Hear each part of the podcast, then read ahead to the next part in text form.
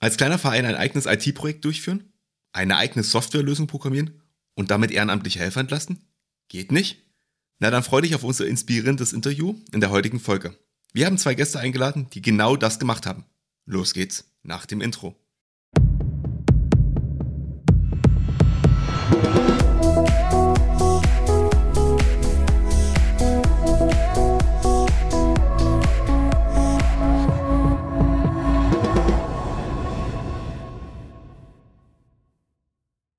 Herzlich willkommen im Vereinstrategen-Podcast. Alle zwei Wochen präsentieren wir, also ich, Martin und neben mir der Pascal, dir hier spannende Ideen und Erkenntnisse rund um deine Vereinsarbeit.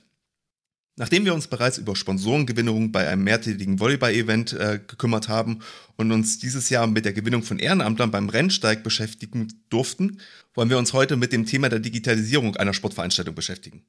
Und wer jetzt denkt, wir würden mit einem Großsportverein sprechen, der hat sich getäuscht. Wir wollen dir zeigen, was auch ein 400-Mitglieder-Verein so alles auf die Beine stellen kann. Wir sprechen heute über das Meininger 24-Stunden-Schwimmen vom Meininger Schwimmverein Wasserfreunde. Und um tiefe Einblicke in so eine Veranstaltung zu bekommen, brauchen wir natürlich auch gute Gäste. Deswegen freuen wir uns sehr, dass von den Wasserfreunden gleich zwei Personen heute fürs Interview bereitstehen. Ich sage herzlich willkommen bei uns im Podcast an Michael Brenz und Dirk Bratschädel. Hallo. Hallo, grüßt euch. Vielleicht ähm, erzählt ihr unseren Zuhörern kurz, welche Funktion ihr bei den Wasserfreunden ähm, ja innehabt und was ihr bei dem Event so macht.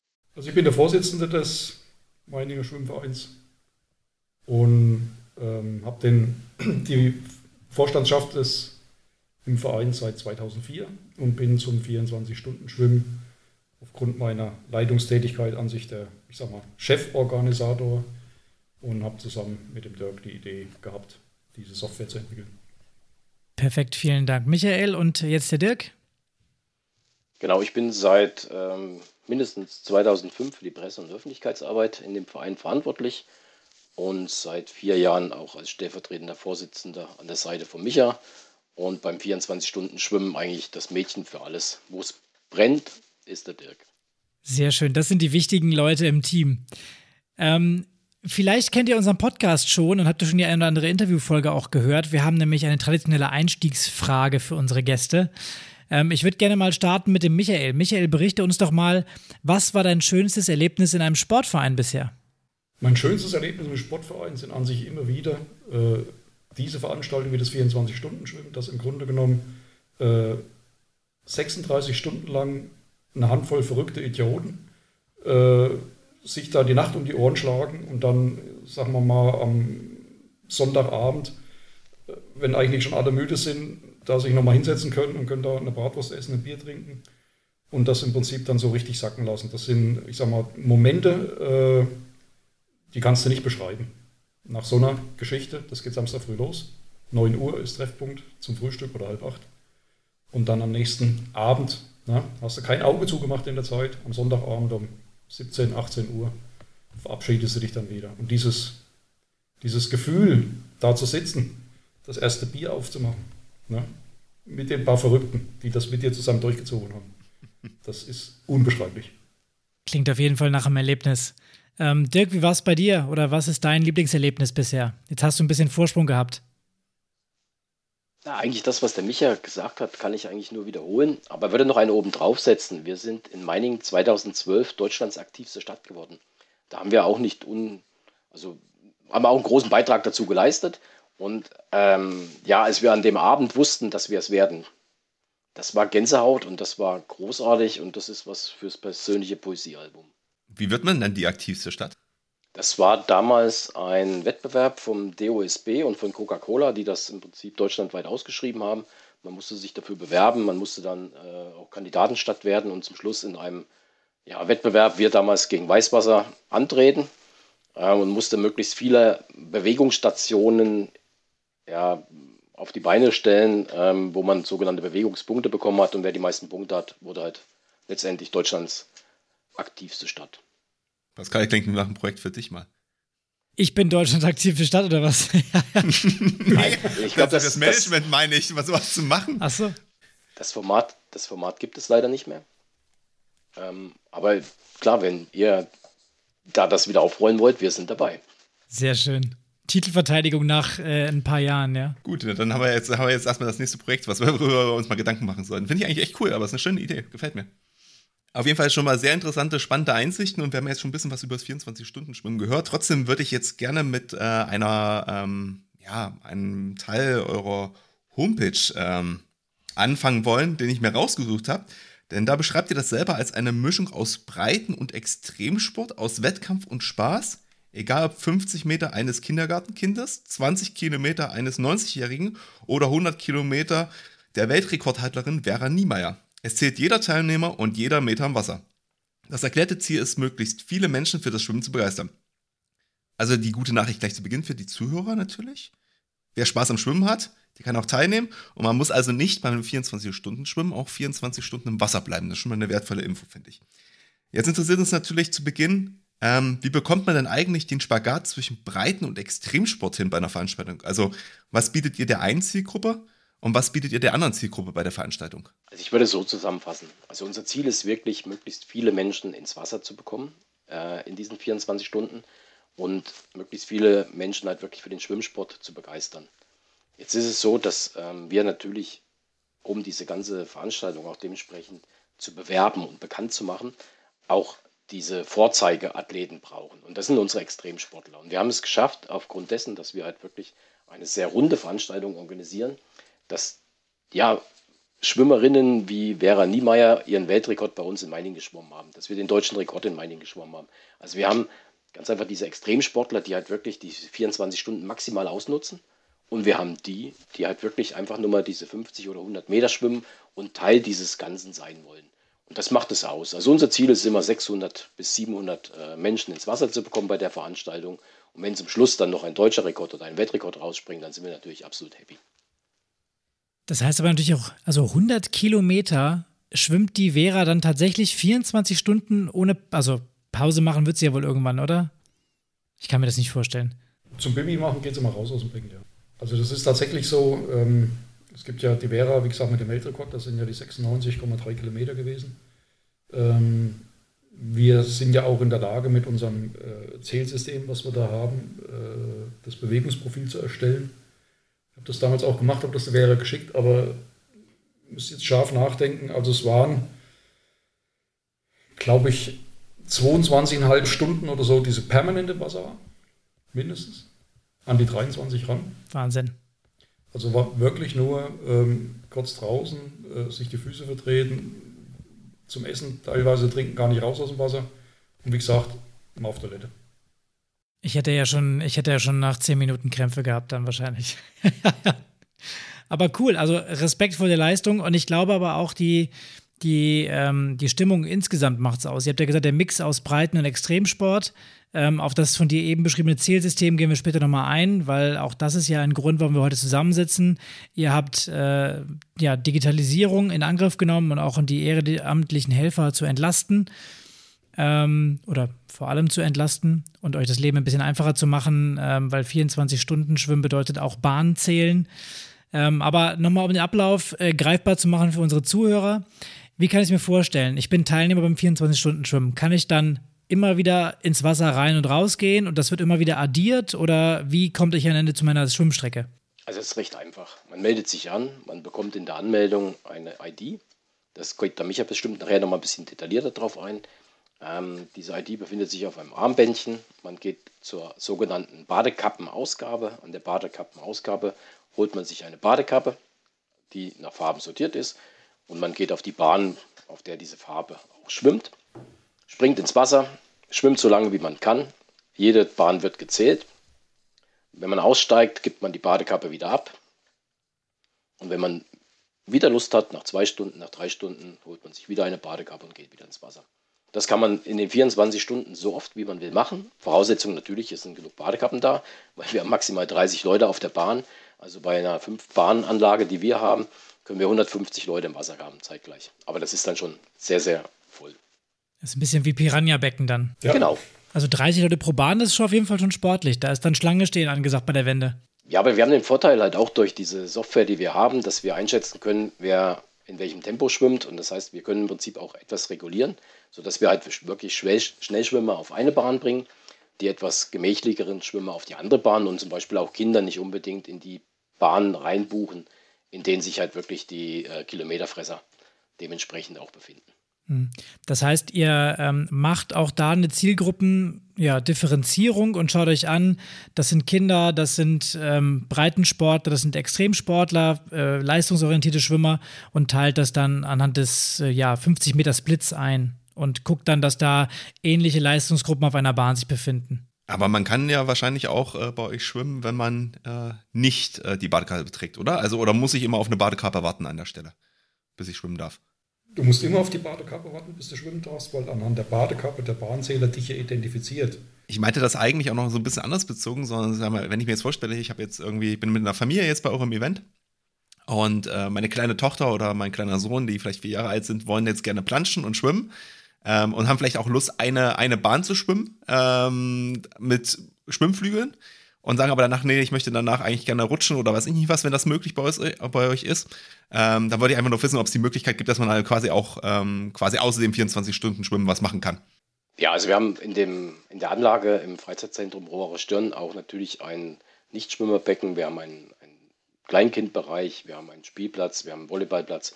Also außerhalb dieses Schwimmbeckens, in dem wirklich jeder gezählt wird, kannst du noch unwahrscheinlich viel machen. Das ist auch das, was es ausmacht. Ne? Wir haben auch Musik dort, wir haben, ich sag mal, Unterhaltung dort. Also in diesen 24 Stunden passiert halt überall etwas und jeder, der halt nicht unbedingt gerade im Wasser ist, wird trotzdem Spaß haben. Okay, also fürs Rahmenprogramm ist dann auch gesorgt, abseits des Sports. Es gibt sogar Bier in der Schwimmhalle, habe ich gehört. Ja, ich habe auch gehört, also als Helfer dabei zu sein, scheint sich ja zu lohnen, mit den Verrückten danach das Bier zu trinken. Also ähm, jetzt gehen wir noch mal kurz drauf ein oder schauen mal, werfen mal den Blick rüber. Wir haben jetzt gerade gesagt, man holt sich eine Badekappe, man hat eine ID, das System erkennt automatisch, wie gezählt wird. Ähm, das ist natürlich das Wichtigste, wenn ich einen 24-Stunden-Schwimmen habe, dass diese ganzen Sachen irgendwie verfolgbar sind. Also, dass am Ende festgehalten werden kann, jemand schwimmt 96 Kilometer, jemand schwimmt 2 Kilometer oder irgendwas dazwischen. Wie ist das denn bei anderen 24-Stunden-Schwimmen? Da stehen sicherlich Leute am Beckenrand und zählen das händisch oder wie kann ich mir das normalerweise vorstellen? Also das ist auch ähm, bei uns so, dass Leute am Beckenrand stehen und das zählen. Also den Helfer, den klassischen Bahnzähler brauchen wir auch noch, weil äh, die gezählte Bahn muss ja irgendwie in das System kommen und das passiert mit einem Tablet. Der traditionelle äh, 24-Stunden-Schwimmwettkampf wird mit Zetteln gezählt. In der Regel sitzen die dann, also die Bahnzähler, die bei uns mit dem Tablet zählen, mit dem Zettel da und dann werden die Zettel abgegeben, werden in einer, ich sag mal, in einem Wettkampfbüro dann auch in eine EDV eingegeben. Aber ich sag mal, das, was bei uns passiert, bei uns ist halt wirklich der Schwimmmeter direkt vom Beckenrand in der Datenbank. Und das ist, glaube ich, der große Vorteil, den wir da auch mit unserer EDV haben. Von wie vielen Helfern sprechen wir da jetzt, die ihr dann im Einsatz habt für die 24 oder 36 Stunden? Das sind ca. 150 bis 200 Helfer über die beiden Tage verteilt. Also so fast der halbe Verein an Aktiven. Natürlich sind es auch nicht nur die aktive Mitglieder, sondern auch so ähm, Eltern, Betreuer und, und sonstige Verbundene, ja, wahrscheinlich, die damit anpacken. Genau, es gibt Helfer, die mit dem Schwimmverein gar nichts zu tun haben. auch weder Eltern noch Schwimmer sind, aber die dieses, äh, diese Veranstaltung so toll finden und auch genau das, was der Micha bestimmt, äh, beschrieben hat, dieses Gemeinschaftsgefühl so genial finden, die immer wieder kommen und auch immer wieder helfen und ja, das macht es auch aus. Ja, das ist ja so ein bisschen der Klassiker. Also ganz viele Leute finden einfach den Charakter dann cool, ähm, stehen in der Veranstaltung, sind seit Jahren dabei und ähm, helfen dann gerne wieder mit aus Verbundenheit. Jetzt haben wir ja schon ganz, ganz viel darüber gesprochen gehabt, dass ihr ähm, ähm, mit Codes arbeitet, dass ihr, dass wir Badekappen brauchen, um Kilometer zu zählen, dass wir ein Tablet am Wasserrand haben. Also wir sind ja quasi schon mittendrin in der Digitalisierung. Und wir hatten ja auch am Beginn der Folge darüber gesprochen, dass ihr als mittelgroßer Verein halt da schon relativ bemüht in diesem Themenbereich seid. Und jetzt haben wir uns natürlich als Vereinsstrategen ähm, einen ganz guten Überblick so darüber, was technisch eigentlich schon so möglich bei so einem Event ist. Und würden auch gerne mal einmal aus unserer Erfahrung ähm, jetzt so durch die Veranstaltung gehen wollen und schauen, was bei euch eigentlich bereits digitalisiert ist. Und ihr könnt dann gerne, wenn ihr wollt, im Wechsel antworten, ob ihr das schon digitalisiert habt ob ihr daran zum Beispiel arbeitet, ob ihr das digitalisieren äh, wollt oder ob ihr sagt, nee, das macht überhaupt keinen Sinn, das zu digitalisieren aus dem den Gründen. Und ich würde sagen, ähm, Dirk, wir fangen bei dir einmal an.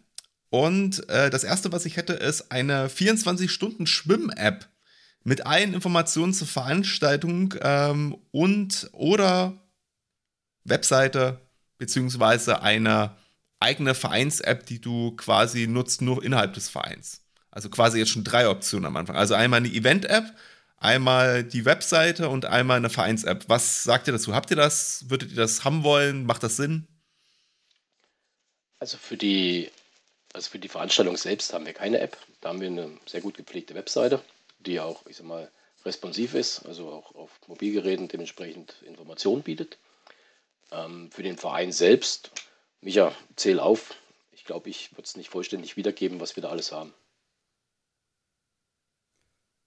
Ja, für den Verein selbst haben wir im Prinzip auch, ähm, ich sag mal, eine gut gepflegte Webseite, äh, eine eigene Webseite, nicht tiefes 24-Stunden-Schwimmen, haben letztendlich ein, ich sag mal, Vereinsverwaltungsprogramm zur Mitgliederverwaltung, äh, was im Prinzip online liegt und von mehreren Leuten gleichzeitig bedient werden kann, haben eine äh, Software zum ähm, Erfassen der Schwimmer, dessen Leistung, das ist gleichzeitig ein Programm, mit dem äh, Meldungen beim Deutschen Schwimmverband zu den Schwimmwettkämpfen abgegeben werden.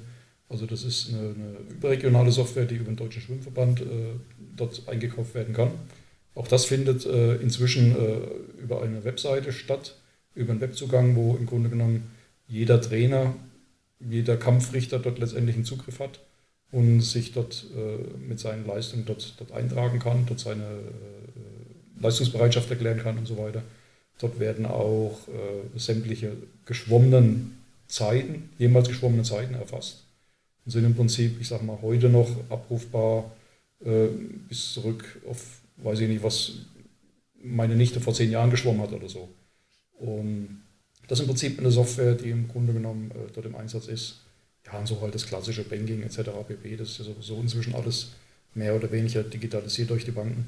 Das heißt, äh, Thema Digitalisierung im Verein äh, ist schon ein, ein, wichtiges Thema, was im Grunde genommen auch äh, die Arbeit der wenigen Aktiven, die es ja immer wieder sind im Ehrenamt, äh, dann auch erleichtern soll und das auch tut. Hast du mir den nächsten Begriff quasi ja schon äh, weggenommen. Äh, also Mitgliederdatenbank habe ich gehört, habt ihr und Mitgliedersystem. Habe ich jetzt auch ehrlich gesagt erwartet. Ähm, habt ihr denn eine Ehrenamtsdatenbank? Nein. Und könntet ihr euch vorstellen, sowas mal anzuschaffen oder macht das bei euch Sinn oder sagt ihr, das ist völlig nutzlos für uns? Also ich sage mal, für äh, spannende, neue und interessante Themen äh, rennen bei uns jeder offene Türen ein. Die Idee dahinter ist ja sowieso, diese unsichtbare Mitgliedschaft äh, sichtbar zu machen, dass du aus den Leuten, die ja als Sportler dabei sind und angesprochen werden wollen, dass du dadurch auch die Möglichkeit hast, eben herauszufinden, was machen die gerne und wie können wir sie aktivieren eben für sowas. Und wenn es nur eine Kleinigkeit ist wie Kuchenbacken. Ja, ist extrem wichtig, finde ich auch. Und wir haben es ja im Grunde genommen bisher immer so gemacht, dass wir eben eine Liste geführt haben, über die unsere 24 Stunden wegen Schwimmen hinweg, äh, wer in den letzten Jahren was gemacht hat und haben natürlich die Leute dann auch immer wieder angesprochen. Gell? Aber das sind halt wirklich nur die Leute, die wir dann schon kannten, die uns schon mal geholfen haben. Und ich stelle mir vor, so eine Ehrenamtsdatenbank, wenn man die jetzt, ich sag mal, vereinsübergreifend einsetzen könnte, oder würde, äh, da ist, glaube ich, noch mehr Potenzial rauszuziehen an, an, an Leuten, die da äh, unterstützen können, weil es gibt auch in anderen Vereinen, das ist leider Gottes so, immer einige wenige positiv Verrückte, äh, die mit dem berühmten Sprachfehler und die letztendlich dann auch, ich sage mal, helfen würden, wenn sie eben abgefragt sind. Und wenn man das halt weiß und das eben in so einer Ehrenamtsdatenbank eben dort auch gepflegt und geführt wird, auch von anderen Vereinen vielleicht, ähm, kann man sich da in Summe in so einer Stadt wie Meining vielleicht das Leben ein bisschen leichter machen. Dann lege ich euch beiden und auch allen Zuhörern da draußen nochmal unsere Episode 21 ans Herz. Da haben wir über das Thema Talentkarte gesprochen und wie du deine eigene Helferdatenbank nebenbei aufbauen kannst. Ähm, ich habe da aus meinem Verein berichtet, ähm, ja, wie wir das damals versucht haben zu lösen. Ich schicke euch beiden äh, gerne auch mal die Vorlage, die in der Episode erwähnt wird, zu und ähm, schaut mal, ob ihr was davon rausziehen könnt, was ihr für euren Verein umsetzen könnt. Ähm, wir schweifen ein kleines bisschen ab. Ähm, ich würde sagen, wir gehen zurück aufs Thema Digitalisierung. Ähm, mich würde mal interessieren, ähm, ja, wenn ihr dort zusammen Bier trinkt mit den Sportlern, wenn ihr dort Snacks und Sachen ähm, anbietet, die Leute müssen sich ja auch stärken, nachdem sie dort stundenlang geschwommen sind. Ähm, seid ihr da schon digital aufgestellt? Ist bei euch E-Payment ein, ein Thema oder macht ihr das ganz klassisch noch mit der guten alten Geldkassette? Da gibt es bei uns noch die gute alte Geldkassette, da sind wir quasi noch nicht so aufgestellt, zumal wir allerdings auch in den letzten Jahren äh, dazu übergegangen sind, diese äh, Geschichten wie Catering, äh, Getränkeversorgung, Essensversorgung äh, teilweise äh, auszulagern. Das heißt, da kommt ein Caterer, der macht das letztendlich äh, für uns, ist jetzt zur Veranstaltung dann da, bewirtet dort letztendlich unsere Gäste und unsere Sportler. Und wir bekommen dann am Ende des Tages von ihm einen Betrag X für die Kasse, um da im Prinzip ein Geld zu kriegen. Ja. Was natürlich cool wäre, jetzt hast du vorhin gesprochen, jeder hat so ein ähm, Armband, so ein RFID-Chip da drin zu haben und zu sagen, hier, kriegst du eine Currywurst, ist super, bevor man schwimmen geht, äh, halt meinen Chip davor und ähm, dann wird es entweder bei mir vom Konto abgebucht oder ich habe am Ende irgendwie so eine Art Terminal am Ausgang irgendwie so. Das wäre jetzt richtig cool, aber ich kann natürlich verstehen, also das ist jetzt ein bisschen äh, in die Zukunft gedacht und gesponnen, ähm, das Handling von Bargeld ist natürlich viel, viel einfacher, gerade auch wenn man im Schwimmbad ist mit nassen Händen, Elektrogeräten und so weiter weiter, ähm, kann ich mir gut vorstellen, dass da Bargeld auch nochmal einfacher ist für den Dienstleister dann. Ja, ist korrekt. Und zumal wir ja im Prinzip äh, als äh, Verein jetzt ja kein eigenes Bad unterhalten. Wir sind ja quasi bei den Meininger Stadtwerken im Beta-Betrieb dort äh, im Einsatz. Und die haben ja im Prinzip letztendlich auch äh, die Technik selber nicht vor Ort, um jetzt unsere RFID-Chips, die wir dann haben könnten, über die wir uns auch schon Gedanken gemacht haben, kommen wir dann vielleicht später nochmal dazu, äh, dann eben lesen zu können. Das ist im Grunde genommen, sind wir dort gebunden an die Gegebenheiten, die wir dort vorfinden. Wir sind dort Gäste und äh, deswegen, ähm, ja, ist das schwer. Aber wahrscheinlich seid ihr gern gesehene der Gäste. Ja, davon gehe ich aus. Dann kommen wir doch äh, gleich darauf zurück, bevor du schon sagst, wir später darauf eingehen. Nee, machen wir jetzt gleich. Ähm, also ihr habt euch schon mal da Gedanken drüber gemacht. Ähm, warum habt ihr euch, also jetzt außer, dass das Bad euch nicht gehört, ähm, aber zu welchem Ergebnis seid ihr denn gekommen? Also es gibt ja durchaus Studien in dem Bereich, die dann sagen, dass es schon eine ja, nicht unerhebliche Anzahl an Mehreinnahmen geben kann, weil die Leute halt, oder das ist ähm, negativ zu meinen, aber sag ich mal, ein bisschen ihr, die Kontrolle über Geld verlieren und äh, tendenziell mehr ausgeben. Das ist ja durchaus bei einem Veranstaltungsmanagement schon nicht ganz uninteressant. Also in Deutschland zum Beispiel bei den großen Musikfestivals gibt es ja immer wieder Versuche, das aufzuziehen. Da scheitert es halt nur an der puren Größe und der Masse der Leute meistens. Aber auch da gibt es inzwischen auch erste Beispiele, wo das mal nicht äh, technisch zum Beispiel ausgefallen ist, sondern wo alle Verbindungen mal stabil waren. Ja, mit dieser Thematik RFID-Chip haben wir uns ja nicht gerade jetzt in Verbindung mit, mit Payment auseinandergesetzt, sondern einfach damit den Bahnzähler an, unserer, an unserem Beckenrand ersetzen zu wollen.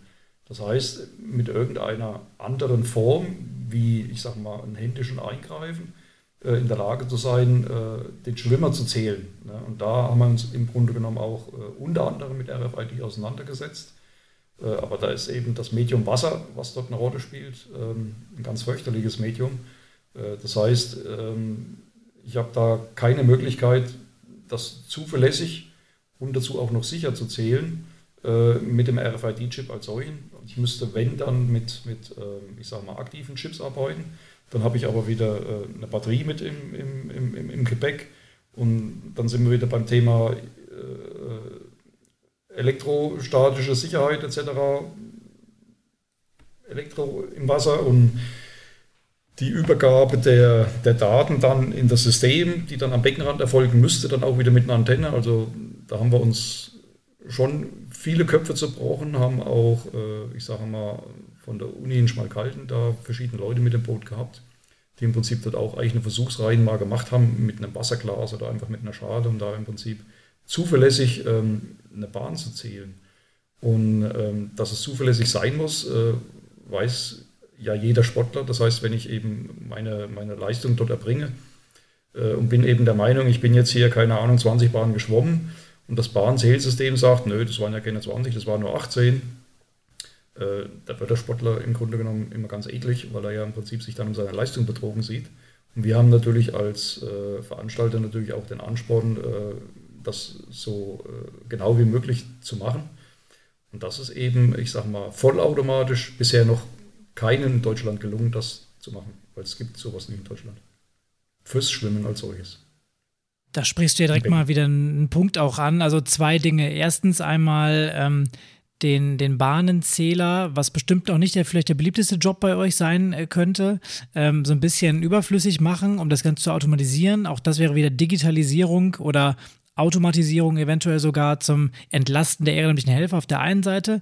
Zur anderen Seite aber ja auch eure Rolle wieder als ähm, ja, innovativer Treiber. Also jetzt mal äh, kurz einen äh, stillen Respekt hier ausge, ausgesprochen dafür, dass ihr da so euch reinhängt, mit der Hochschule zusammenarbeitet und so innovativ sein wollt. Wenn du sagst, das gibt es noch nicht, ähm, das ist, muss man sich ja auch erstmal leisten, weil ihr macht das ja auch alle nicht hauptberuflich für den Verein. Auch das ist ja für euch ein Stück weit Hobby wahrscheinlich. Das ist korrekt, genau. Wir sind alle hauptberuflich irgendwas anderes. In der Regel haben wir nichts mit Schulen zu tun im Hauptberuf. Ähm, ich selber bin zwar in der Elektronikbranche unterwegs, äh, aber mein, mein Hauptjob ist auch nicht Programmieren oder solche Sachen erfinden. Aber ähm, mir sind halt aufgrund der Netzwerke, die dort im, im Verein existieren, äh, darauf gestoßen oder eben über Anfragen dort in der Hochschule dort jemanden zu, zu haben, der dort verschiedene Sachen für uns da mal gemacht hat. Es gibt auch ein weiteres Projekt, was wir gemacht haben neben RFID. Und zwar war das ähm, Erkennung der Badekappen mit einer Kamera. Das heißt, wir haben ein, ein Versuchsprojekt gestartet. Das hatten wir sogar mal zu einem 24-Stunden-Schwimmen mit, um da mal äh, mehrere Stunden Aufzeichnungen zu machen. Dass im Grunde genommen die Nummer, die auf der Badekappe steht, an der Seite oder irgendeinen Farbcode oder wie auch immer, was auch immer, äh, dort mit einer äh, Kamera zu lesen, ne? die dann im Hintergrund eine Software hat, die mit einer Schrifterkennung oder sonst irgendwas dort versucht hat, ähm, die Information, nämlich die Nummer 2 auf der Badekappe oder die Nummer 17, äh, dort zu digitalisieren und dort zuverlässig zu erfassen. Das heißt, zum Zeitpunkt X ist jetzt die Badekappe Nummer 17 am Beckenrand gewesen und schwimmt wieder weg. Ne? So, da macht man sich verschiedene Gedanken. Wann erfasst er das? Wie oft erfasst er das? Ähm, da hat man dann im Grunde genommen, ähm, ich sage mal, einen, einen, Korridor auf der Bahn definiert, auf dem die Kamera lesen konnte und hat im Prinzip dort versucht, das eben zu erfassen. Ne? Das hat bei einem Brustschwimmer noch ganz gut funktioniert. Ne? Jetzt ist aber unser Testobjekt noch nicht gekrault und Rücken ist er schon gleich gar nicht geschwommen, geschweige denn Schmetterling. Also ihr seht, ähm, jetzt mit einer Kamera ein Objekt, was sich bewegt, zu erfassen, ist das eine, gell? aber ein Schwimmer, das ist das andere. Und da gab es dann sogar eine Bachelorarbeit dazu. Wir haben da einen, einen, einen Bachelor gewinnen können, der seine Studienarbeit darüber gemacht hat, seine Abschlussarbeit mit diesem Projekt. Und da sind wir dann, äh, ich war da selbst auch äh, bei der Verteidigung der Arbeit dabei, äh, hat alles Mögliche probiert, verschiedene Schriftarten, sonst irgendwas, äh, Farben äh, zu, zu, erkennen mit einer, mit einer Farbkamera oder eben ähm, andere Geschichten. Und am Ende kamen wir auf eine Zuverlässigkeit von ca. 80 Prozent. Ne? Das heißt, jetzt bei, nehmen wir mal der Bäre ihren Weltrekord mit 96 Kilometer. Äh, 80 Prozent davon haben wir nur gezählt. Äh, das ist, geht gar nicht. Ne? Aber die Idee, das jetzt mal in irgendeiner Form versuchen zu wollen, also wir, wir haben händeringend, versuchen wir seit Jahren, äh, mal mehr, mal weniger intensiv, äh, zu versuchen, den Bahnzähler ersetzen zu können. Ne? Nicht, weil wir es wollen oder weil wir keine finden, das äh, funktioniert bisher immer ganz gut, aber weil es natürlich auch, ich sag mal, anstrengend ist, ne? wenn man da am Becken ransetzt und die Bahn zählt. Und wir wollen es natürlich dann, oder wenn, wollten wir es, äh, wenn wir es komplett digitalisieren oder, oder automatisieren, dann muss es 100% sein und nicht, nicht 99, es müssen 100% sein, im Grunde genommen, die das erfasst. Und da ist, ähm, ja, wenn einer eine Idee hat, nehmen wir sie gerne auf. Äh, zwei Sachen dazu vielleicht einmal. Wir hatten äh, auch eine Folge, wo es um die digitale Erfassung von Hallenbelegungen ging, wo das System ähnlich war, auch wenn das, ähm, sag ich mal, leichter ist natürlich, weil man hat einen Hallenboden und man hat dann Personen und die werden ja nur gezählt, um die Auslastung festzustellen. Ähm, äh, klingt aber schon ein bisschen ähnlich. Aber was mich jetzt eigentlich viel mehr noch interessiert, ähm, ich muss sagen, ich bin selber sehr begeistert. Ähm, ich, gewisse Sachen wusste ich ja vorher, manche Sachen wusste ich auch noch nicht vorher. Ähm, wie bekommt man so ein digitales Mindset in einem Verein? Also, was muss passieren, dass man so denkt, dass man, ich meine, das ist ja weit über dem, was ein normaler Verein, sage ich mal, in seiner täglichen Arbeit äh, so macht. Äh, also ihr beschäftigt euch ja eigentlich mit ganz anderen Themen. Das andere ist ja quasi wahrscheinlich schmückendes Beiwerk, so wie das klingt immer. Das kann ich, kann ich gut erklären. So eine Geschichte, ob Digitalisierung oder nicht, mit dem Verein äh, letztendlich nur steht und fällt mit den Leuten, äh, die dort, äh, ich sag mal, zusammenarbeiten, die sich neben ihrem Familie, Beruf und so weiter dann auch noch, ich sag mal, den Verein geben als solches und dort Verantwortung übernehmen. Äh, und das im Grunde genommen, ähm, ja, dass einfach mehr sich da mal was zutrauen sollten, äh, dort einfach zu unterstützen und dort äh, letztendlich äh, sich im Ehrenamt äh, engagieren. Das ist eine Geschichte, die mich bewegt, äh, die ich wichtig finde, weil es ist einfach ein, ein, ein guter Ausgleich zum Beruf und zur Familie. Und meistens ist es ja auch gar kein Problem, die Familie damit zu integrieren. Das muss ja jetzt nicht schlimm sein, gibt ja tausend andere Vereinsgeschichten, äh, wo man im Grunde genommen sich da mit seiner Familie, mit den Kindern beteiligen kann. Und ich sage mal, da ist denen letztendlich, die jetzt den, so einen Verein leiden, äh, ist da viel geholfen, wenn dort eben Eltern, engagierte Eltern da sind, die dort eben unterstützen können, bei was auch immer. Ähm, ich selber bin, ähm, ich sage mal, zum, habe ja eingangs erwähnt, dass ich mit Schwimmen wenig am Hut hatte und habe, bin ähm, über meinen damals sechsjährigen Sohn zum Schwimmverein gekommen.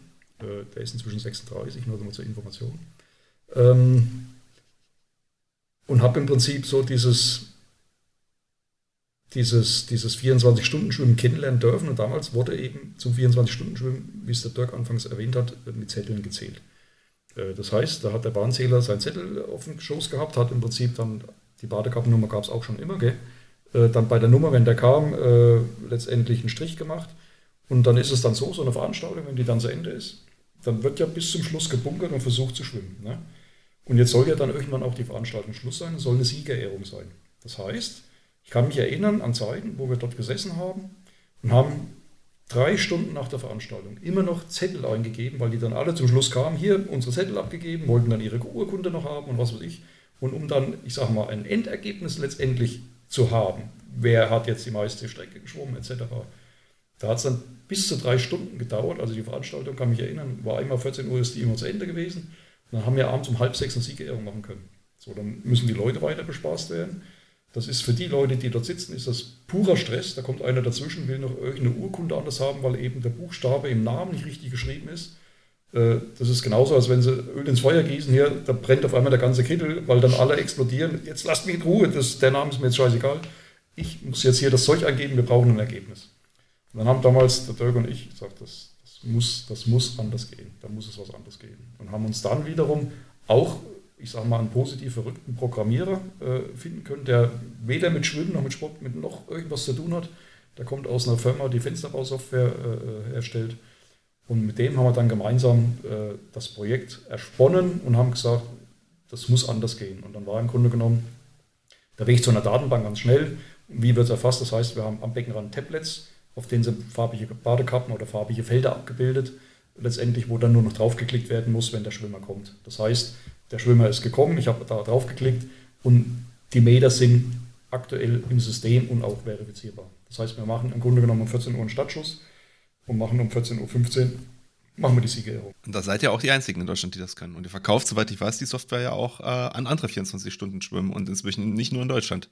Wir vermieten uns mit unserer Software, weil letztendlich ähm, es ist ein Unikat, es ist jetzt zwar nicht geschützt, also ich weiß auch, dass wir schon, äh, wir waren auch schon im Ausland mit unserer Software einmal und ich weiß, dass äh, dieser Verein inzwischen auch, ähm, also die haben uns das einfach wegkopiert, die Idee einfach weg, weggeraubt, sicherlich nicht die Datenbank kopiert, weil da hatten sie keine, keine äh, Verbindung dazu, aber ich sage mal, letztendlich die Idee und die Umsetzung ist ja im Grunde genommen das, was äh, letztendlich sich dort nicht schützen lässt, wenn sich das eine abguckt und da ein bisschen ähm, emsig ist. Ähm, kann er das natürlich relativ schnell auch selber programmieren lassen, wenn er da jemand hat, der das, der das macht. Also ich weiß, dass es äh, die Sportler in der Schweiz sich dann irgendwann mal in irgendeiner Form kopiert haben. Ich kenne zwar die Software nicht, wie die aussieht, aber ich sage mal, bis die Software in dem Stand war, wo wir sie heute hatten, gab es, weiß ich nicht, wie viele Versionen, 80, 90. Bei jeder, bei jeder Veranstaltung haben wir immer wieder eine Mindmap da rumliegen, wo irgendeiner, äh, der jetzt damit arbeitet, sagt, ah, das könnte man noch anders machen. Oder vielleicht lässt sich das verändern, weil das ist viel effektiver.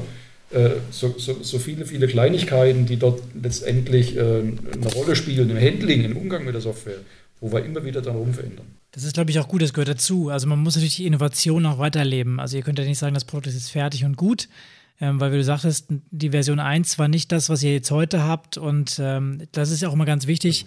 Ähm, wenn ich, wenn ich darüber nachdenke, was in einem Verein zu tun ist. Ja, also man muss nicht sofort mit der perfekten Lösung um die Ecke kommen, weil die wirst du eventuell, gerade wenn es um Software-Digitalisierung geht, sowieso nicht am Anfang schaffen, sondern es ist einfach ein kontinuierlicher Prozess, wo du weiter dran gehst, wo du guckst, was kann ich verbessern, welcher Schritt bringt mich nach vorne. Ähm, auch mal auf die Nase fällst vielleicht. Also wahrscheinlich habt ihr auch das ein oder andere Mal probiert, was eher nach hinten losgegangen ist. Ähm, aber das muss man halt dann aushalten und schlussendlich habt ihr jetzt ähm, da ein System, was jetzt Arbeitsstand 2022 ist. Ähm, auch noch nicht für das finale und fertige und super Produkt, aber ähm, ihr habt euch damit schon mal einen großen Gefallen getan äh, und habt zumindest zwei Stunden äh, Zettel auszählen oder zweieinhalb Stunden Zettel auszählen gespart dann schlussendlich. Wie findet man denn einen äh, Programmierer, der nicht auf Sport steht und äh, ähm, sich trotzdem für den Verein engagieren möchte? Wie macht man denn das? Also erstmal, wie findet man den? Wie begeistert man den? Ähm, und habt ihr den immer noch? Also der muss ja wahrscheinlich auch an der Stange gehalten werden, sag ich mal. Das ist ja schon eine große Herausforderung in den heutigen Zeiten. Ich sag mal, gefunden, und das sind wieder, ich sag mal, die Netzwerke dran schuld, äh, hatten letztendlich äh, der Dirk und seine Kollegen, der damals auch in bzw. mit dieser Firma zusammengearbeitet hat, äh, letztendlich ähm, auch ein, weiterer, ein weiteres Vereinsmitglied arbeitet auch heute noch mit dem zusammen, wo im Grunde genommen das einfach mal so weiß ich nicht, ob beim Frühstück erzählt worden ist oder wie auch immer, was es für den gibt. Und wo dann eben einer sagt, hier, ähm, das kann man doch so und so machen. Gell? Und auch äh, ein weiterer Mitstreiter von uns, der viel im Sponsoring unterwegs ist, äh, unser Jan Töschmann, äh, war eben auch in dieser Branche, in dieser Firma und der hat dann diesen Kontakt dann eben auch hergestellt. Und dann hat man sich einfach mal unverbindlich getroffen gell? und hat das mal kurz, äh, ich sag mal, bei einer Tasse Kaffee besprochen, mal einfach unsere Idee mal dargestellt und dann hat er sich da hingesetzt und hat da schnell mal ein bisschen Mob programmiert, wobei ich sage mal schnell mal. Äh, das hat natürlich dann schon ein paar Tage gedauert, bis er dann eben, ich sage mal, ein allererstes Ergebnis hatte. Wenn wir es dann gesehen haben, dann kamen wir wieder mit unseren Änderungswünschen hinterher äh, und, und, und lauter solchen Geschichten. Ähm, warum er das macht, äh, ich weiß nicht, wir können uns an sich relativ gut leiden. Ich habe auch irgendwann einmal zu ihm gesagt, dass er mal eine Rechnung aufmachen soll, weil er kann das ja nicht immer alles nur umsonst machen.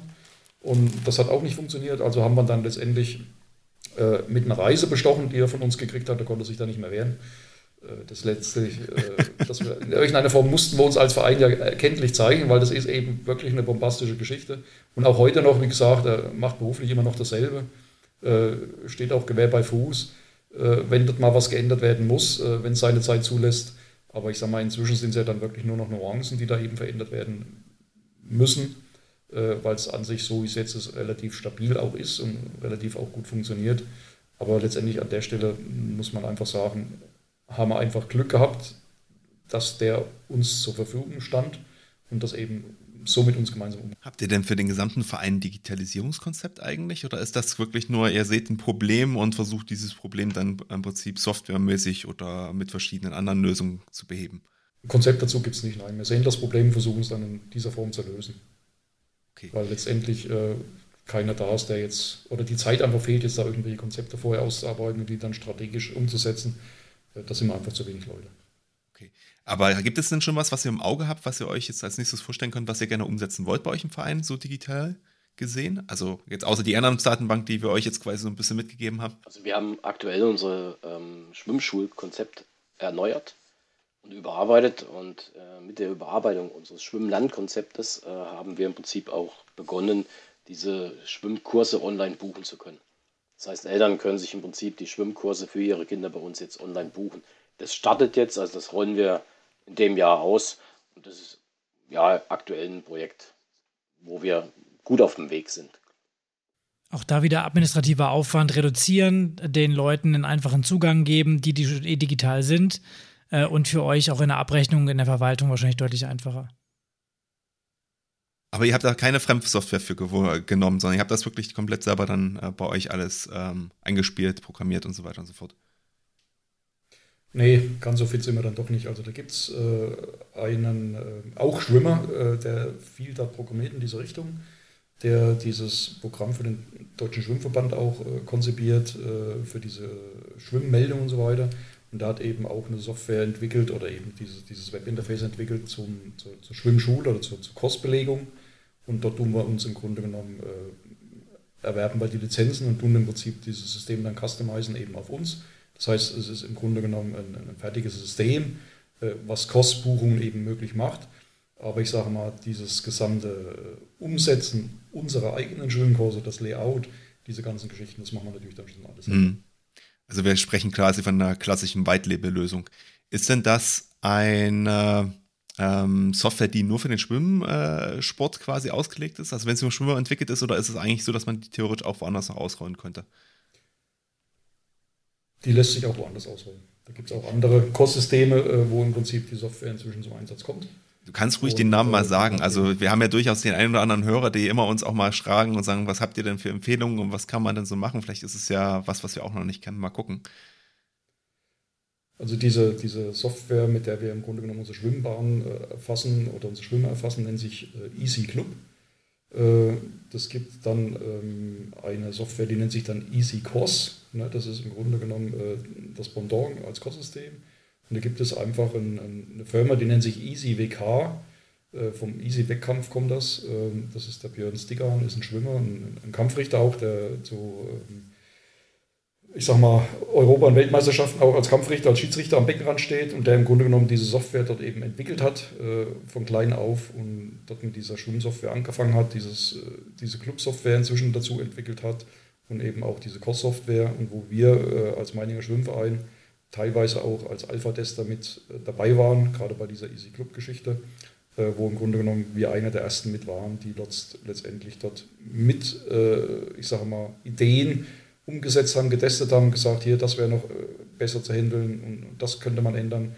Weil es ist halt auch immer so, ich kenne das auch von meinem Beruf, wenn dort der Errichter irgend so eine Geschichte im guten Glauben, das alles beachtet zu haben, da fehlt ganz viel im, Handling und im, Umgang. Das heißt, der User, der Nutzer, der vor Ort damit arbeiten soll, der hat einen ganz anderen Ansatz, einen ganz anderen Anblick auf die Software und kann da wahnsinnig viel Input mit reinbringen.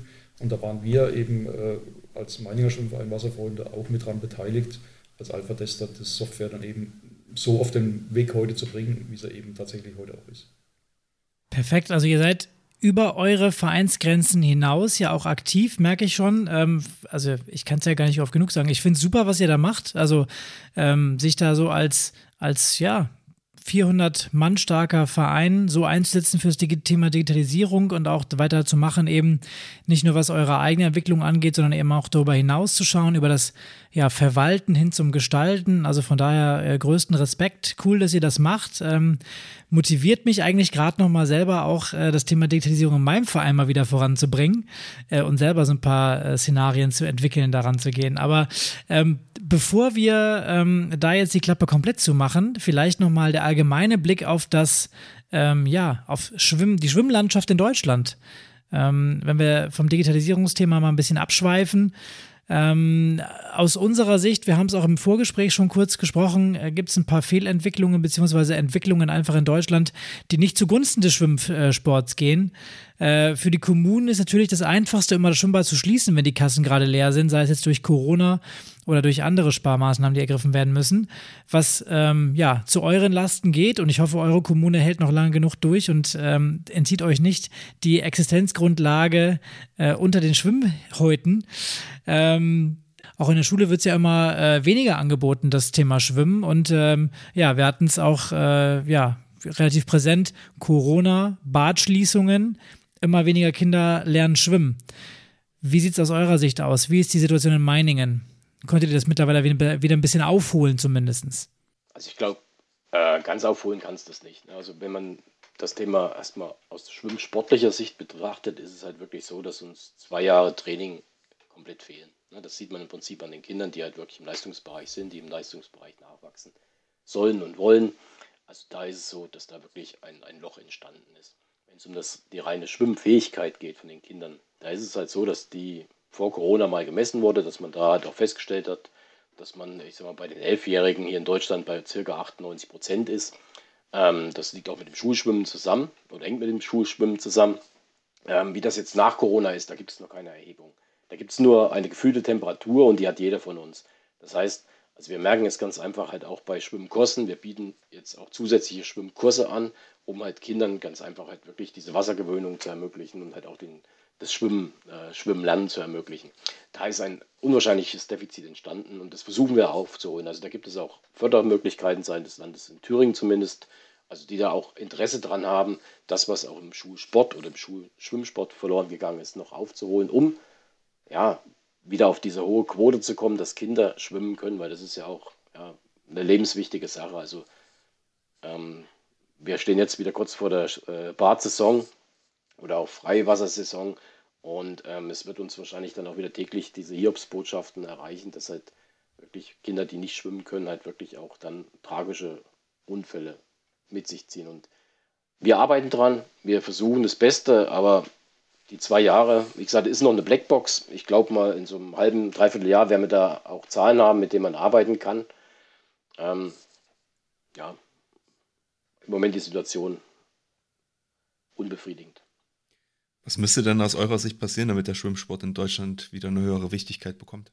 Aus meiner Sicht gehört er im äh, Schulbereich mehr äh, berücksichtigt. Wenn ich heute gucke, ähm, in, in, der Schule äh, haben die Kinder ein halbes oder ein Jahr Schwimmen, ne, wenn es denn eine Schwimmhalle gibt in der Nähe. Ähm, da fängt es an sich an, dass im Grunde genommen dort äh, aus meiner Sicht das Schwimmen für jede Schule zur Pflicht gehört und natürlich dann dementsprechend auch, äh, damit das realisiert werden kann, äh, die Kommunen äh, dort, in welcher Form jetzt auch immer, dort eben die Möglichkeit vorhalten müssten, dort, ich sage mal, dass eine Schwimmhalle auch für die Bevölkerung zur Verfügung steht. Natürlich kann ich jedes kleine Nest, was eine Grundschule hat, dort irgendwo, ähm, ich sage mal, sich eine Schwimmhalle vorhalten. Das funktioniert nicht. Aber ich glaube, es gibt sicherlich Möglichkeiten, das überregional in irgendeiner Form einzufassen, dass man dann eben sagt, man legt dort mehr, mehr Augenmerk äh, auf, den, auf den Schwimmsport oder auf das, auf das Schwimmlernen. Äh, aus meiner Sicht wird das heute viel zu schnell äh, wegnegiert, dass man sagt, ähm, wir haben keine Schwimmhalle, wir können nicht schwimmen. Und dann ist das im Prinzip vom Lehrplan weg. Das heißt, letztendlich delegiert man hier aus meiner Sicht relativ fahrlässig diese Geschichte Schwimmen lernen in die Hände der Eltern, die dann teilweise natürlich auch überfordert sind, weil sie es entweder teilweise selber nicht können oder gar keine Chancen haben, das äh, zu vermitteln. Äh, nicht jeder, der heute schwimmen kann, ist auch in der Lage, jemand anders das Schwimmen beizubringen. Ne? Und das sind so diese, diese Themen, die dort, äh, ich sag mal, grundsätzlich angegangen werden müssen. Kann ich jetzt eine schöne Anekdote erzählen? Äh, meine Eltern haben äh, versucht, mir, glaube ich, über ein Jahr Schwimmen beizubringen. Ähm, am Ende haben sie es mit Bestechung geschafft in einem Urlaub. Ähm, ich habe so eine aufblasbare Schildkröte damals bekommen, ähm, mit der ich mich dann quasi so ein bisschen vorne treiben lassen konnte, wenn ich es dann doch nicht geschafft habe. Aber da habe ich es dann gelernt und konnte es dann sogar, bevor ich es im Schwimmunterricht hatte und habe, glaube ich, sogar Bronze damals gemacht. Also da gibt es immer diese Bronze-Silber-Gold-Einteilung, wenn ich mich jetzt nicht täusche. Ja. Ja. Ganz grob noch. Ähm, ja, also ich finde auch Schwimmen, also ich muss sagen, Schwimmen ist auch sehr entspannt. Äh, ich habe das auch mal eine Zeit lang immer vorm, vorm Frühstück gemacht, ähm, in Bremen damals noch, wo ich da gewohnt habe. Also es ist schon, das, äh, es ist eigentlich schade, wie es sich entwickelt, weil das ist eine der gesündesten Sportler äh, oder eine der gesündesten Sportarten, die es gibt in Deutschland, äh, was das Ganzkörpertraining angeht. Ähm, hoffen wir einfach mal, äh, dass sich die Situation vielleicht irgendwann wieder bessert und dass vielleicht äh, aus dem 500 Millionen äh, Paket, was ja die Bundesregierung jetzt gerade aktuell beschlossen hat, vielleicht auch noch ein paar Euros für die Kommunen übrig bleiben, um ihre Schwimmbad später zu erhalten oder zu modernisieren. Neubauten halte ich jetzt mal eher für unwahrscheinlich. Auf jeden Fall Dirk, Micha, ganz, ganz herzlichen Dank, dass ihr euch heute für die ganzen Fragen zur Verfügung gestellt habt. Ähm, natürlich möchten wir an dieser Stelle auch darauf hinweisen, dass das diesjährige 24-Stunden-Schwimmen am 10. Juli ist. Und wir haben gehört äh, heute, dass ihr natürlich sehr gerne daran teilnehmen habt. Ich weiß auch aus zuverlässiger Quelle, dass es Campingmöglichkeiten gibt, falls ihr von außen aus kommen wollt. Und der Thüringer Wald lädt natürlich immer zu einer schönen Wanderung ein. Und ich glaube, es gibt auch noch einen ganz, ganz besonderen Grund, ähm, warum man dieses Jahr unbedingt teilnehmen sollte, oder Dirk? Genau, also für mich wichtig zu erwähnen wäre noch, dass wir das 25. 24-Stunden-Schwimmen in Meining haben und da unter anderem mit äh, einer Inklusionsstaffel 100 mal 100, 100 mal 100 Meter. Und da wäre es natürlich cool, wenn wir vielleicht auch über euren Podcast vielleicht den einen oder anderen gewinnen können, der bei dieser Staffel dabei sein will. Ähm, wir haben schon ganz prominente, äh, eine ganz prominente Zusage der Schirmherrschaft und zwar ist es die Kirsten, Kirsten Brun die Kirsten selbst ist mehrfache Paralympicsiegerin äh, im Brustschwimmen und die übernimmt die Schirmherrschaft und wird in Meining vor Ort sein und auch mit ins Wasser gehen. Vielleicht auch für den einen oder anderen eine Anregung, ihr das gleich zu tun und das Meininger Wasser zu rocken, so wie wir das so schön sagen. Sehr schön. Also äh, nehmen wir auf jeden Fall mit auf. Wenn du Lust hast mitzuschwimmen, dann äh, schau mal in den Show Notes. Unten äh, verlinken wir den, den äh, Event-Link zur Homepage vom 24-Stunden-Schwimmen. Schau mal rein und ja, beim Weltrekord dabei zu sein, wäre auch mal eine klasse Idee. Ich habe heute auf jeden Fall aus der Folge mitgenommen, dass es möglich ist, ähm, Schritt für Schritt einen Verein zu digitalisieren, wenn man das möchte. Ähm, und wenn man sich genau überlegt, was halt möglich ist und was man unbedingt braucht. Ähm, falls ihr jetzt noch Fragen habt, könnt ihr uns natürlich gerne wie gewohnt an info.vereinstrategen schreiben oder natürlich auch die Wasserfreunde kontaktieren. Ihr findet unten dann die Informationen in den Shownotes. Von meiner Seite aus dann auf jeden Fall nochmal ein dickes Dankeschön an euch beide, dass ihr euch die Zeit genommen habt, hier bei uns im Podcast mit dabei zu sein. Sehr gerne. Vielen Dank an euch. Ja, wir hoffen auf jeden Fall, dass ihr noch ein paar mehr Schwimmer jetzt ähm, bei der Veranstaltung habt und äh, positives Feedback dann auch kriegt, äh, nach Corona dann wieder so eine richtig äh, schöne, relativ Corona-freie Veranstaltung machen zu können. Das wäre auf jeden Fall cool. Also ähm, wir packen auch eure Social-Media-Kanäle auch nochmal bei uns in die Show Notes. Wir machen jetzt hier Werbung für euch und auch nicht nur fürs Schwimmen, sondern auch für den Verein. Weil ich habe es ja gerade schon gesagt, ich finde das eine richtig coole ähm, Initiative, die ihr da gestartet hat, habt. Ähm, und ihr seid für uns auf jeden Fall auch Vereinstrategen. Definitiv. Und ähm, wenn dir als Zuhörer die Folge gefallen hat, dann teile sie gerne auch mit deinen Freunden oder Vereinsmitgliedern. Wir danken dir herzlich fürs Zuhören. Freuen uns, dass du mit dabei warst. In dem Sinne, bleib engagiert und bis zum nächsten Mal.